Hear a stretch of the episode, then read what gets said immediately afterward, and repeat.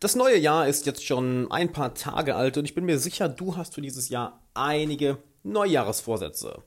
Wahrscheinlich hast du einiges davon auch schon angefangen, doch vielleicht merkst du bei manchen Dingen, dass es dir ein wenig schwerfällt, dass der böse innere Schweinehund dir plötzlich im Weg steht. Und wie du diesen inneren Schweinehund ein für alle Mal besiegst, das will ich dir heute erzählen. Und damit erstmal herzlich willkommen. Alexander Wahler hier. Schön, dass du da bist und fangen wir doch direkt mal an der innere Schweinehund. Der erste Tipp, den ich dir mitgeben möchte, um diesen für immer zu besiegen, ist, ihm einen Namen zu geben. Gib ihm einen Namen und kommuniziere mit ihm. Denn hinter jedem inneren Widerstand ist auch immer ein emotionaler Grund. Und je, je, schneller wir den rausfinden, desto besser können wir ihn besiegen. Was ist also der beste Weg herauszufinden, was der emotionale Grund dahinter ist, dass wir eine Sache nicht umsetzen oder nicht genug Disziplin aufbauen oder Sachen vor uns herschieben?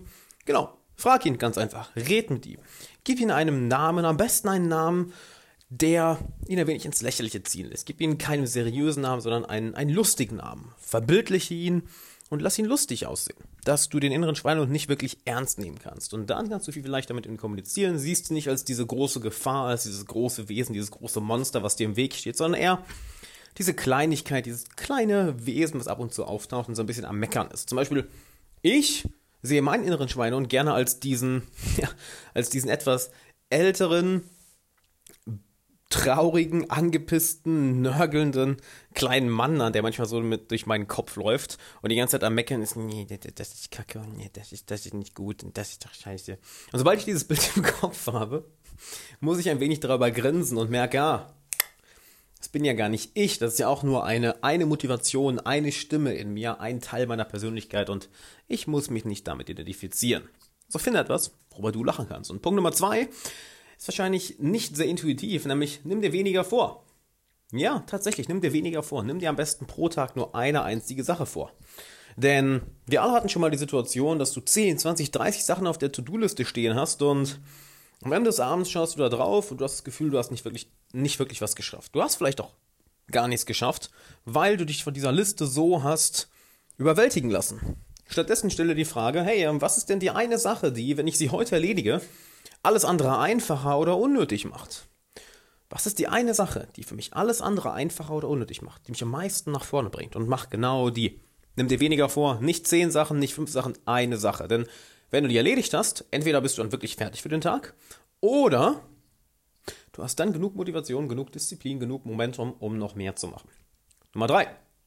Mach einen Vertrag mit dir selber. Mach eine 30-Tages-Challenge, dass du dir sagst, okay, für die nächsten 30 Tage ist diese eine Sache ein Muss. Beispielsweise, dass du 30 Tage jeden Tag eine Stunde eine neue Fähigkeit lernst, dass du jeden Tag eine Stunde, zwei Stunden, drei Stunden, vier Stunden an einem neuen Projekt arbeitest, an einem Ziel arbeitest, dass du 30 Tage jeden Tag ins Fitnessstudio gehst und du sagst, hey, alles andere kann ich theoretisch verschieben. Wenn ich mal eine andere Sache nach auf morgen verschiebe, ist das nicht schlimm, aber diese Sache, für die nächsten 30 Tage habe ich einen Vertrag mit mir, dass ich das unbedingt machen muss.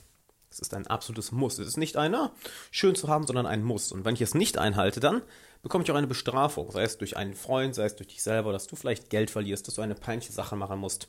Hab einen Vertrag mit dir. Und dabei können dir Freunde sehr helfen. Apropos, wenn du auf alexanderwahler.com slash Freunde finden Buch gehst, kannst du eine dreiteilige Videoserie sichern, wie du zum absoluten Menschenmagneten wirst, wie du die fünf Freunde in deinem Umfeld so auswählst, dass sie dich nicht nur glücklicher, sondern auch erfolgreicher machen. Also unbedingt holen. Das ist aus meinem neuen Buch Freunde finden im 21. Jahrhundert. Also unbedingt, unbedingt anschauen. Findest den Link auch nochmal in der Beschreibung. Und damit kommen wir zum vierten Punkt, nämlich hab einen starken emotionalen Antrieb. Finde dein Warum. Warum machst du denn diese eine Sache? Warum möchtest du dieses eine Ziel erreichen? Warum setzt du dich gerade an dieses Projekt? Warum setzt du dich gerade an diese Aufgabe? Und das hast du sowohl auf einer Makro- als auch auf einer Mikroebene. Die Makroebene ist das große Ziel, was du vielleicht in einem Jahr, in fünf Jahren, in zehn Jahren erreichen möchtest. Hab dahinter einen starken emotionalen Antrieb. Und habe auch auf der Mikroebene, also von Tag zu Tag, ein starkes, einen starken emotionalen Antrieb. Beispielsweise, du setzt dich hin, um an einem Projekt zu arbeiten oder möchtest gerade ins Fitnessstudio gehen mach für eine Minute die Augen zu und überleg dir, hey, warum mache ich das? Denn häufig ist der innere Schwein und die einfach nur darauf fokussiert, oh, jetzt muss ich diese Zeit investieren, oh, jetzt muss ich die Energie investieren, oh, es wird jetzt langweilig, es wird anstrengend. Ändere deinen Fokus. Setz dich hin, mach die Augen zu und frag dich, warum mache ich das? Vielleicht ins Fitnessstudio.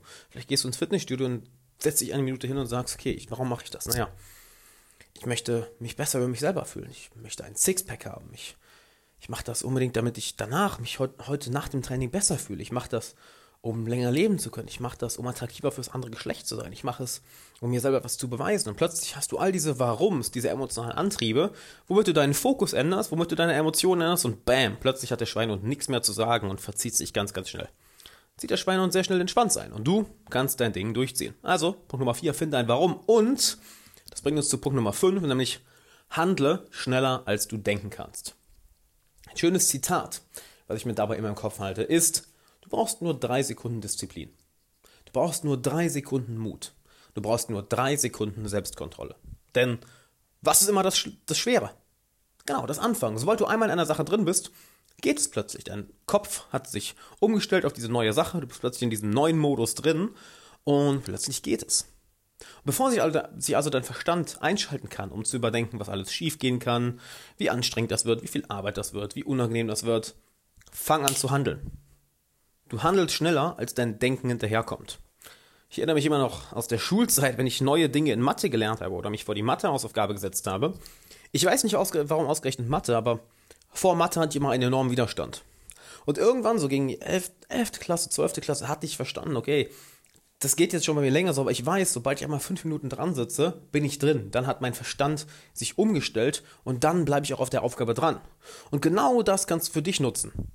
Fang so schnell an, dass dein Denken nicht hinterherkommt. Denn sobald du eine Minute, zwei Minuten, fünf Minuten, zehn Minuten in der Sache drin bist, dann ist es zu spät. Dann hat sich dein Verstand daran gewöhnt, dann hat sich der innere Schweinehund zurückgezogen, dann hast du einen neuen Modus zu denken und zu handeln angenommen und dieses negative Denken kommt nicht mehr hinterher. Also Punkt Nummer 5, handle schneller, als du denken kannst. Und damit du das auch mit deinen Freunden tust, mit deinem Freundeskreis, hol dir jetzt die dreiteilige Videoserie aus meinem neuen Buch Freunde finden im 21. Jahrhundert. Geh dazu einfach auf alexanderwahler.com slash Freunde finden Buch.